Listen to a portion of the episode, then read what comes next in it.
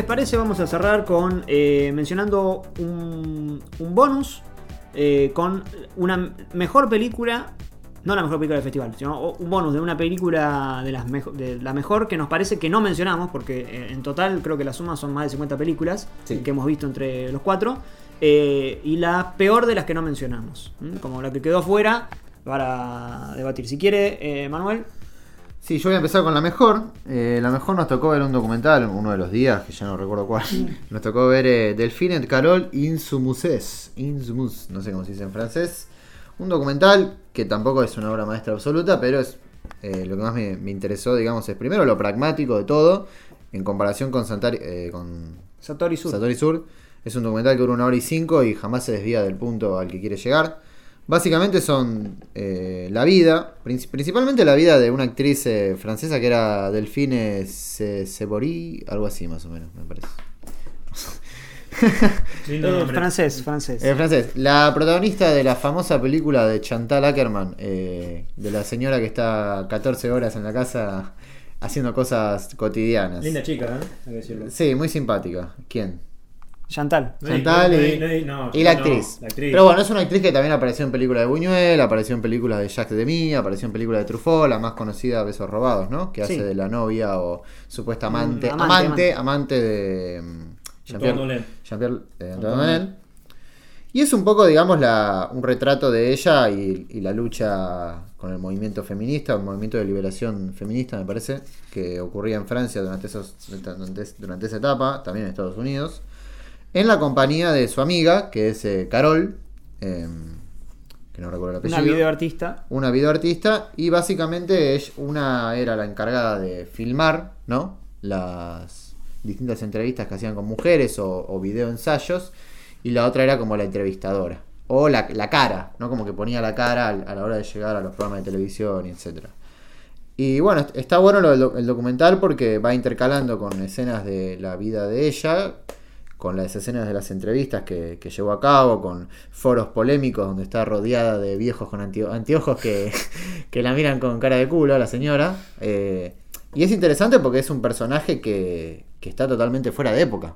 Eh, es un personaje que hoy que, que es más lógico verlo hoy en día a una persona que se anima a decir esas cosas y que se anima a plantear esa oposición contra cierto autoritarismo masculino, etcétera, pero en la década del 60, donde al lado tiene a estos panelistas que son unos vejestorios, básicamente. Eh, y no mucho más que eso, me parece que, sin ser una maravilla es un documental eh, interesante, que sirve como videolección, si se quiere, ¿no? Como snapshot de la época y que le hace justicia al, al sujeto con el cual se enfoca. Y en el caso de la peor, bueno, eso, la mejor, en el caso de la peor voy a ir con una que tuvo cierta ac- aclamación durante el festival, que es Scattered Night, eh, una película china, coreana, esa- coreana, que este año defraudaron un poco, ¿no? Las películas asiáticas nos defraudaron un poco. Eh, A mí no. A mí no. A mí, no me bueno, lo debatimos en el capítulo 2. Dale. No, y esta película trata sobre un divorcio eh, tomado desde el punto de vista de los chicos que están, sí, los hijos de ese matrimonio que se está por divorciar. Eh, ¿Qué decir, no, de esta película coreana? Habías mencionado algo con eh, este director, me olvidé el nombre. Eh, Eh, ¿Qué es un invento? ¿Juan Sansón? Claro, Sansón. yo lo que mencioné de esta película es que es un poco el- lo residual de Hong Claro. Por no decir una palabra más ofensiva relacionada a una droga. Claro. Eh, o, a un perfume infantil. Claro, claro. Eh, que es un poco nada, es como la inflación de Hong Sang-soo. Es una película que en la puesta en escena eh, son planos fijos de las sí, de los de los chicos. de los chicos viendo cómo los padres discuten por sus posesiones, ¿no? Por sus sentimientos, sin mucho más, eh, sí, cuestión imaginativa en la puesta en escena que eso. Eh, y el problema, mayor problema de la película, primero es el tono, que siempre es como así, depresivo, no hay ningún solo chiste, eh, las conversaciones son siempre iguales. eh, por ejemplo, una- uno de los hermanos es más grande que el otro, ¿no? Tiene- quizás tiene un poco más de conciencia de lo que está pasando y todas las conversaciones son, yo no me quiero ir a vivir con mamá. Ah, pero yo me quiero ir a vivir con papá. ¿Y cómo hacemos para ir a vivir los dos al mismo lugar? Uh, no sé. ¿Y qué hacemos? Bueno, hora y 20 de eso, básicamente. Y ya para cerrar tiene un final que es un papelón. No sé si lo querés. eh, no, no lo No, vas no a vos, pero. Pero es un final que mm, el famoso... El famoso me lavo las manos. Sí. El famoso, bueno, no resuelvo nada. Tipo como la de Barry Jenkins que hablamos el, el año pasado. Bueno, no resuelvo nada. Fuera de campo, vaya uno a saber qué pasó. eh, puede aparecer un burro, quizás no. eh, Así que nada, es una película muy, muy floja. Como que termina en el medio, como Te- que claro. faltan 20 minutos. Como que termina en el segundo acto, ¿no? Sí. Una película que termina en el segundo acto. Mm. Que no hay verdadera resolución. Así que me parece muy, muy mala. Juanma, la mejor de las que no mencionaste. Bueno, eh, la que quedó fuera, lastimosamente, en mi ranking y en el de todos es Il Traditore, ¿no? El Traidor, una película de Bellocchio.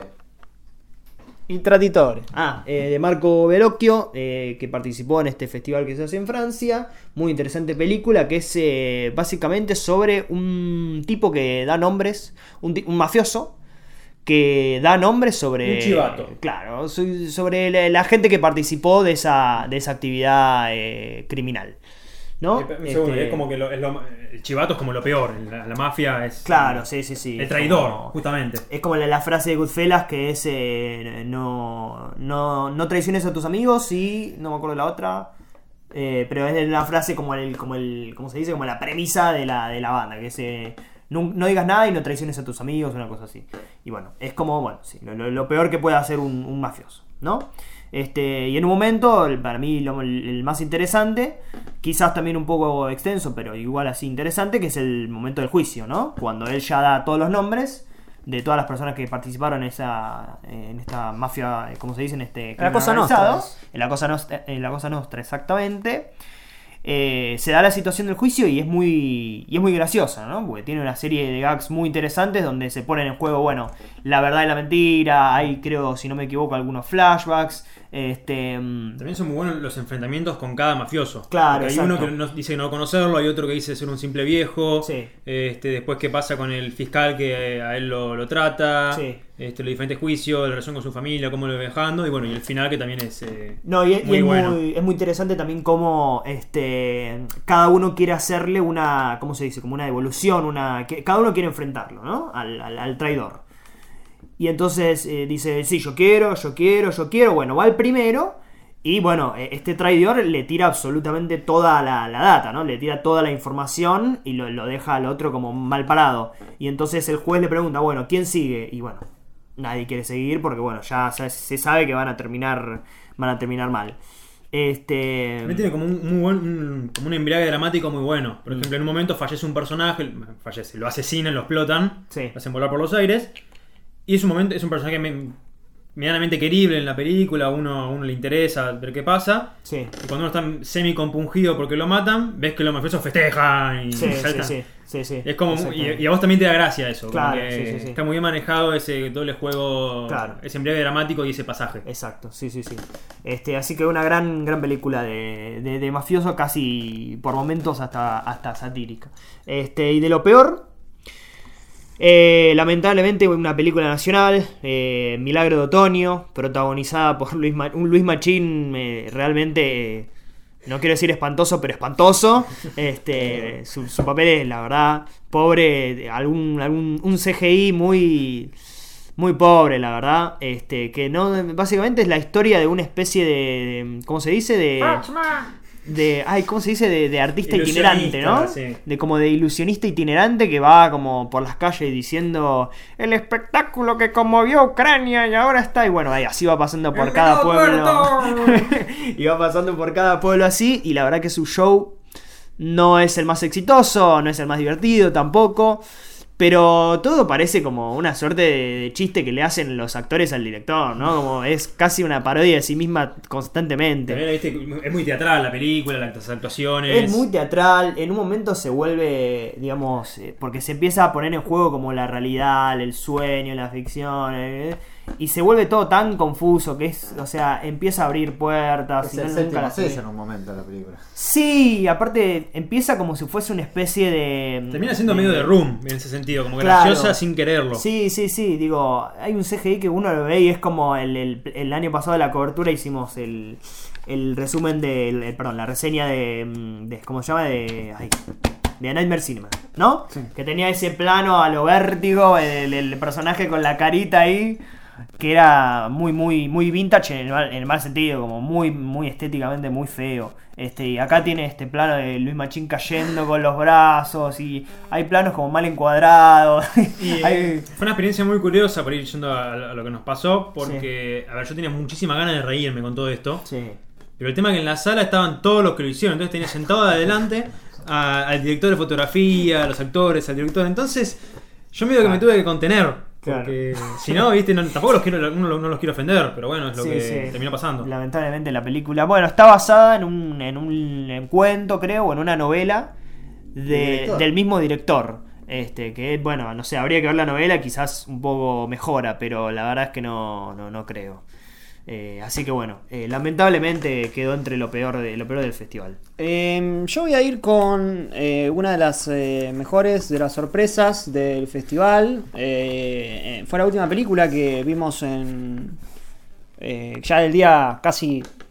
el día lunes, cuando ya se termina el festival, que es Bliss de Joe Begos. sobre una pintora a la que le encomandan eh, un- trabajo. Tiene, va, tiene el trabajo de que tiene, tiene que eh, completar una obra, tiene que presentar una obra. Faltan dos o tres días, eh, o, supongamos una semana para la, exposición. y en el interín, buscando inspiración para poder terminarla o, o para poder digamos, en- encontrar una, un- una vía fácil para, para finalizar esa obra, termina recurriendo a una noche de alcohol, drogas, eh, sexo con un muchacho y una muchacha, eh, una rubia. Y, y esa droga no puede dejarla. Eh, o sea, no puede dejarla literalmente, el cuerpo no puede dejar esa droga.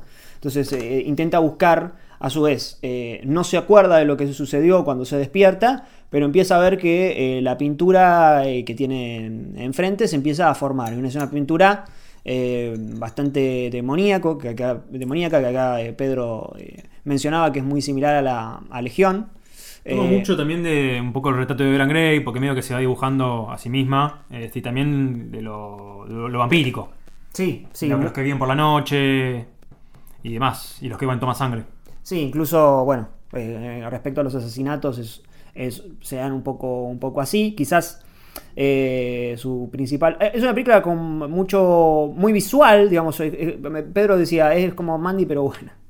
Eh, tiene como momentos lisérgicos, pero dentro, de- dentro de todo, al menos eh, los primeros dos actos, eh, hasta los últimos 10 minutos, es bastante contenida en cuanto a lo que sucede de verdad. Si bien sabemos lo que digamos, va a haber muertes, va a haber ciertas situaciones, por ejemplo, esta que acabo de mencionar, de una mujer en una fiesta, después de tomar alcohol, que se encama con dos personas, no es algo eh, muy fuera de contexto. Digo, es algo que puede suceder incluso sin haberse drogado. Eh, entonces las situaciones que se van presentando están como...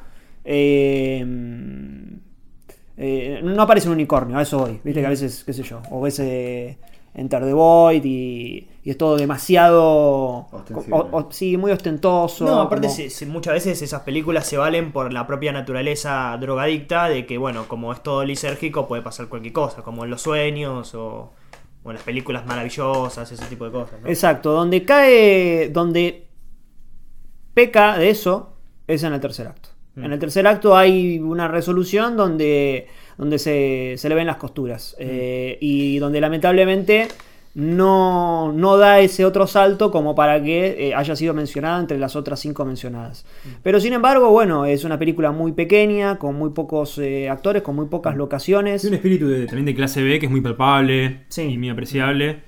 Este, y bueno, tiene esas cuestiones que por ahí, cierto manejo con los personajes, por ahí a veces son muchos. este, y también por ahí cierta cuestión con los espacios, ¿no? Eh, Sí. Con que solo conocemos el departamento de ella y por ahí va a otros lugares, eh, mata a alguien y medio que mm, no, no tiene mayores consecuencias. Sí, sí, hay muertes que están, eh, que están bien y hay muertes que, bueno, realmente no importan o quizás son eh, explícitas, son lindas desde el, desde el efecto, no del efecto del susto, ¿eh? desde el Decapitan efecto... a uno y es- es- está muy bien hecho el maquillaje. Exacto, del FX. Eh, incluso como hay una decisión medio de... lo, lo digo así, como de derretirse, que, es muy, que está muy bien hecho en, en efectos, que incluso es, digo, si nos ponemos como muy, eh, muy, muy de contexto actual, es valorable teniendo en cuenta que hoy se hace todo con CGI. Mm. Esto es una película que yo no, rec- no recuerdo ahora algo con CGI, en la- me parece que no. Eh, El final puede ser. No, no. no, no, no, no, no es con CGI, es No, con no. efectos prácticos. Eh, entonces, bueno, bueno, hay un trabajo en eso, pero lamentablemente no está sostenido dentro de lo que es como el marco de la, de, sí, de la historia. Eh, se le va un poco de las manos. Pero sin embargo, bueno, se va a exhibir ahora en el Vars, así que si tienen la oportunidad de verla en cine, eh, está, está muy bien y bueno, hay que ver qué hace el, director después. Eh, la peor eh, de las que no habíamos mencionado es Etrevivant et les Abois de Alain Cavalier, una especie de un intento de documental sobre una señora entrada en edad que después se convierte en otra cosa, que esa otra cosa en la que se convierte es un desastre. ¿Mm? O sea, es un, es un documental que se- O sea, es un documental que trata sobre una mina que estaba haciendo un documental sobre el padre que se le murió. La mina se muere también. el padre, exacto, el padre. la sí. mina se muere también y un amigo de ella agarra la cámara y dice, oye, tengo que terminar esto. Y hace el documental de las dos Sí. cosas. Claro, Creo y- que de las películas que vimos, por mi parte yo noté y tengo 51. Creo que es la película más amateur de todas, en ese Sí. sentido. Incluso da pena, ¿no? Porque es un viejo, pobre viejo con una cámara así que está apuntando a un ascensor todo Sí. como 5 minutos. Hay una cuestión también con cierta comida, ¿no, Mamut? Sí, ahí. No, eso se lo dejo a usted. No, por favor. Huevo frito, que lo vemos 80 veces sí, más sí, o sí. menos. Vemos un plato de huevo frito. No, no, realidad es así. Vemos un cuadro, Sí. un cuadro, ¿no? Y él está hablando del cuadro. Vemos como una inscripción, ¿no? Explicando el cuadro. Y de repente abajo hay un plato con huevo frito. Ojo que después vuelven a aparecer, ¿eh? Sí, sí, la- no, Sí. no es, no es- Simétrico, no es al azar, no es al azar. Exactamente. E incluso después como que la cámara pasa a ser como la, lo que se, lo que sí, lo que filmaron y ellos lo están viendo en la pantalla como si estuviese Sí, reproduciendo. y el la parte del ascensor, que, ¿cómo la encontrás? Me da pena, la verdad. Porque, ¿qué, qué pasa? Me da pena porque es un viejo filmando el espejo del ascensor. Y se ve a sí mismo. Claro, se ve a sí mismo y está hablando en francés. A mí me dio pena el Y viejo. después nos muestra la biblioteca, agarra un libro, ojea un En libro. realidad no hay mucha diferencia entre eso y un adolescente que se saca fotos en el ascensor, eh, más o menos. como Y es que es como con la, la versión eh, tercera edad de eso. Claro, exactamente. Un pe- una peliculaza, ¿no? Ah, sí, sí, sí. Eh, sería la peor del festival si no fuera por. Un cierto motivo externo que no podemos mencionar. Exacto. Eh, bueno, eh, Pedro, ¿con qué cierra? A ver, tiene el Uh, honor. que tengo un orgullo para cerrar. Voy a mencionar una, una película que me costó un huevazo conseguir entrada, que es ¿Un To the? End of the Earth. Se agotó al día. Me, me costó un montón, no voy a decir qué hice. Eh, me, da, me, da, me, da, me da mucha vergüenza lo que hice. Tuve que. Mi, cuerpo estuvo en el medio. Mirá que queremos la acreditación para el año que viene. Sí, no, no, no, no voy a comentar lo que hice, no voy a comentar No, lo que hice para conseguir entrar. no es. Es un film que uno rápidamente puede mencionar este, ciertas influencias. Acá Crítico y Cítico me mencionaba la obra de Alex Payne. A mí me pareció un film que a mí no, verdaderamente no, no comparto, que se llama Lost in Translation, muy conocido.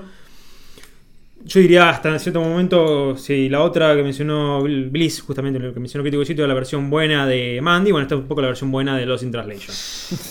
No, sin ser malos, pero bueno, es que sinceramente no es un film que no, no puedo compartir. Este. Entonces, ¿qué es End of the Earth? La película de Kiyoshi Kurosawa. Este es un grupo de, de la televisión japonesa, un grupo muy, muy pequeño que, que es mandado a Uzbekistán, en Eurasia.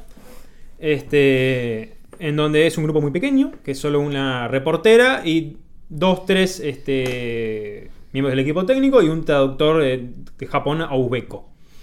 Eh, básicamente para que se puedan comunicar. Y es- me, me gustó mucho el trabajo, si se quiere, semisecuencial que tiene el film, en donde empezamos a hablar, eh, empezamos eh, justamente el tema del habla, que es porque obviamente una este, distancia idiomática similar a la, del film de Sofía Coppola entre los japoneses y los uzbecos, lleva muchos este, problemillas.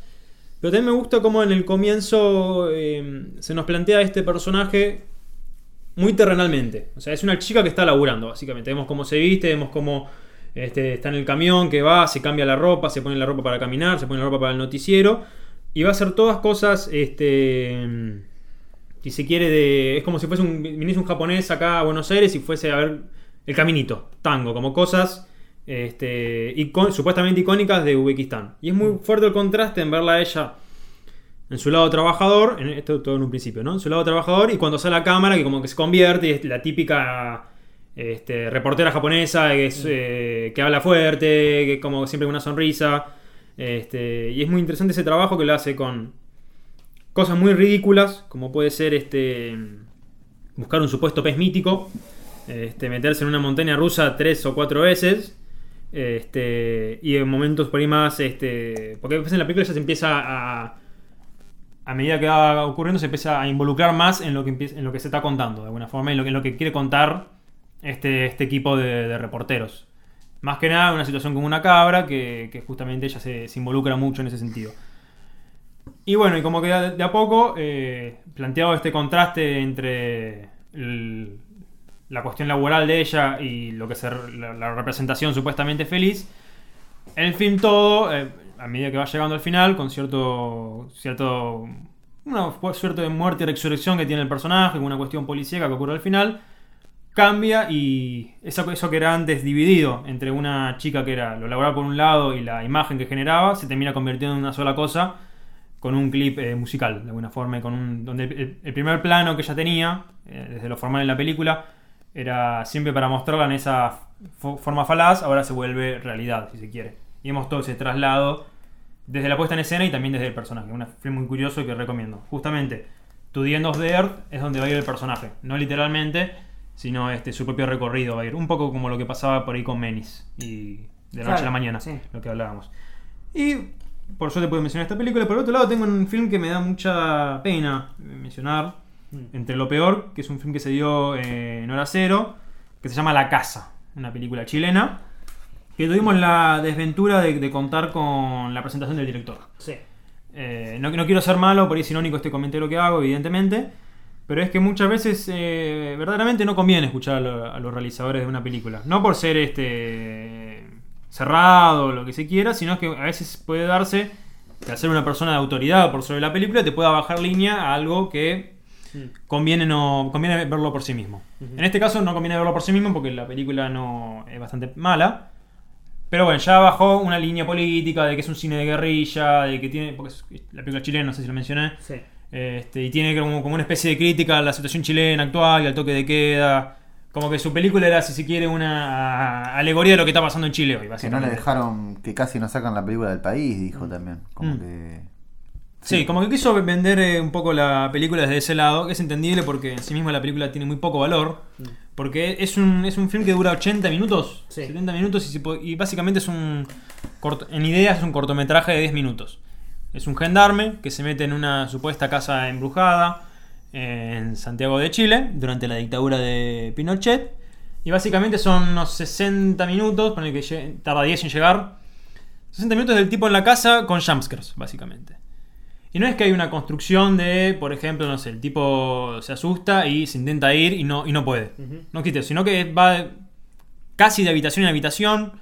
Todas las habitaciones se mimetizan, se confunden. No es que hay una, que no sé, una, una sala de estar donde, no sé, antaño falleció alguien y pasa algo especialmente en esa sala y hay algo, algo funcional en esa sala. Sino que es todo igual. Toda la casa es como un, Todo contado a través de plano secuencia, ¿no? Sí, Eh, todo a través de plano secuencia y todo es jumpscare, sonido al palo, Sí. este, como esa receta de, de film de terror pedorro. Ujú. Y es Sí. siempre lo mismo hasta el final que se quiere hacer una bajada de línea política que bueno, no Sí, tengo, eh, prefiero no mencionar. Sí, es la misma que había hecho él mismo antes de la presentación, básicamente, que es el, el personaje viendo cómo entra a esa casa, que si, la, si queremos la casa es eh, es como una alegoría de la situación chilena de ese momento, este y en un momento, bueno, hay un personaje que se ve reflejado en otra situación donde ya es como evidentemente O sea, insultante. Básicamente, o sea, uno cuando ve ciertos films de, de espectro sabe que, bueno, por ahí es- es- ese ente fantástico tiene cierta relevancia con lo que le ocurre Mm. pasionalmente o materialmente a los protagonistas. Sí. Bueno, eso acá está muy literalizado de alguna forma. Sí, y además es un poco, ya lo habíamos comentado, ¿no? Tirado ¿no? de los pelos. Tirado de los pelos y además eh, lo que iba a decir es que manipula un poco la información, ¿no? Con esto de que al principio te muestra parte de la conversación Mm. y después al final te muestra, digamos, el, el porqué, ¿no? O sea, porque eh, como que quiere construir cierta empatía con el personaje, que Sí. si te mostraba toda la conversación, no, vos no ibas a tener. Exacto. Porque, o sea, se entiende que vos quieras construir esa empatía para que cuando el tipo esté supuestamente En peligro. en peligro por estos fantasmas, vos intentes estar, eh, sentirte, sí, sentirte, que- intentar eh, salvarlo, ¿no? Sí, sí. Este, pero bueno, una vez que, que se revela lo que se revela, ya no Es, tiene valor es como nada. lo Además- opuesto, es como lo opuesto a, a Scorsese. ¿no? A lo que, a lo que Claro. hace, como bueno, o a, no sé, Scarface. Como Sí. el matón que vos sabés que es matón y el, el- el- digamos, el desafío es, bueno, pero este personaje voy a hacer que te caiga bien. Mm. Acá es, no, voy a hacer que te caiga bien porque vos no lo sabés. Además Claro. es, es confiar un poco en el espectador, porque incluso, no sé, eh, psicosis, digo, le- cuando uno, cuando Norman Bates está eh, inundando el, está, ¿cómo se dice? Como inundando el, el- el coche y uno quiere que, Mm, zanja, que, sí, se, ¿no? le- que se termine de bajar, siente empatía por un asesino, entonces en parte es como, bueno, no... no El tema que uno tampoco también hay- ahí, a uno. Sí, hay que ser cierto con psicosis. Uno no sabe que en ese momento que Norman Bates eh, sea asesino. Claro, exacto, sí, pero, eh, pero después medio que, bueno, por la, la carita de bueno que tiene él y todo eso, medio que uno va como tomando su... Mm. O sea, lo que sí posición. querés es que él. Es, es como una media situación moral en psicosis. Sí. Porque vos sí querés que desaparezcan los cuerpos. Sí. Porque vos sentís que él medio está esclavizado por la madre. Claro. O sea, es, muy minucioso ahí el, el- el artilugio, ¿no? Sí, sí. Pero además la ahí es como muy. Bueno, cuando, muere, casa, sí, claro. cuando muere el personaje es que aparece Norman Bates. O sea, no es que es- eso se segmenta. Sí. Eh, y además lo que pasa con esta de la casa, que le- lo que se revela al final, el motivo, que además, digo, es un gendarme, ya se sabe, digamos, qué ¿Qué tipo de acciones los gendarmes en esa época? El diálogo Sí. es muy berreta, muy, muy berreta. O sea, es como yo hice tal cosa y yo hice tal Pero otra. además es, es muy patético el sistema moral que te quiere vender. Sí, Porque sí. primero te lo vendió como, bueno, no te muestra la información para que vos te preocupes por el tipo y más o menos esos 60 minutos te generen algo. Sí. Que bueno, ponerle que el primer susto te genera algo, pero ya al los 60 minutos de Sí. eso, ya por el Sí, efecto sí. de repetición, como hablábamos en, en otras películas que, bueno, ya sabrán, ya han, escuchado el episodio, Mm. este, termina siendo que el efecto se, se, vuelva, se vuelva incluso contrario. Sí, sí, sí, sí. Este, y bueno, y al final eh, incluso contradice dos situaciones consecutivas. Porque ponemos una charla de él, vemos una charla de él donde dice, no, estoy arrepentido de lo que hice. Bueno, un gendarme en la Sí. dictadura, evidentemente. Mm. Y después te ponen a él eh, torturando activamente, digo, sin Claro. ningún tipo de remordimiento. Claro. Y, y- y la- no solo la tortura, le pega piñas, Sí. piñas que vemos tres o cuatro veces. Y después te ponen al tipo, no, me arrepentí. Ah, Sí, sí. No se puede creer eso. Sí, sí.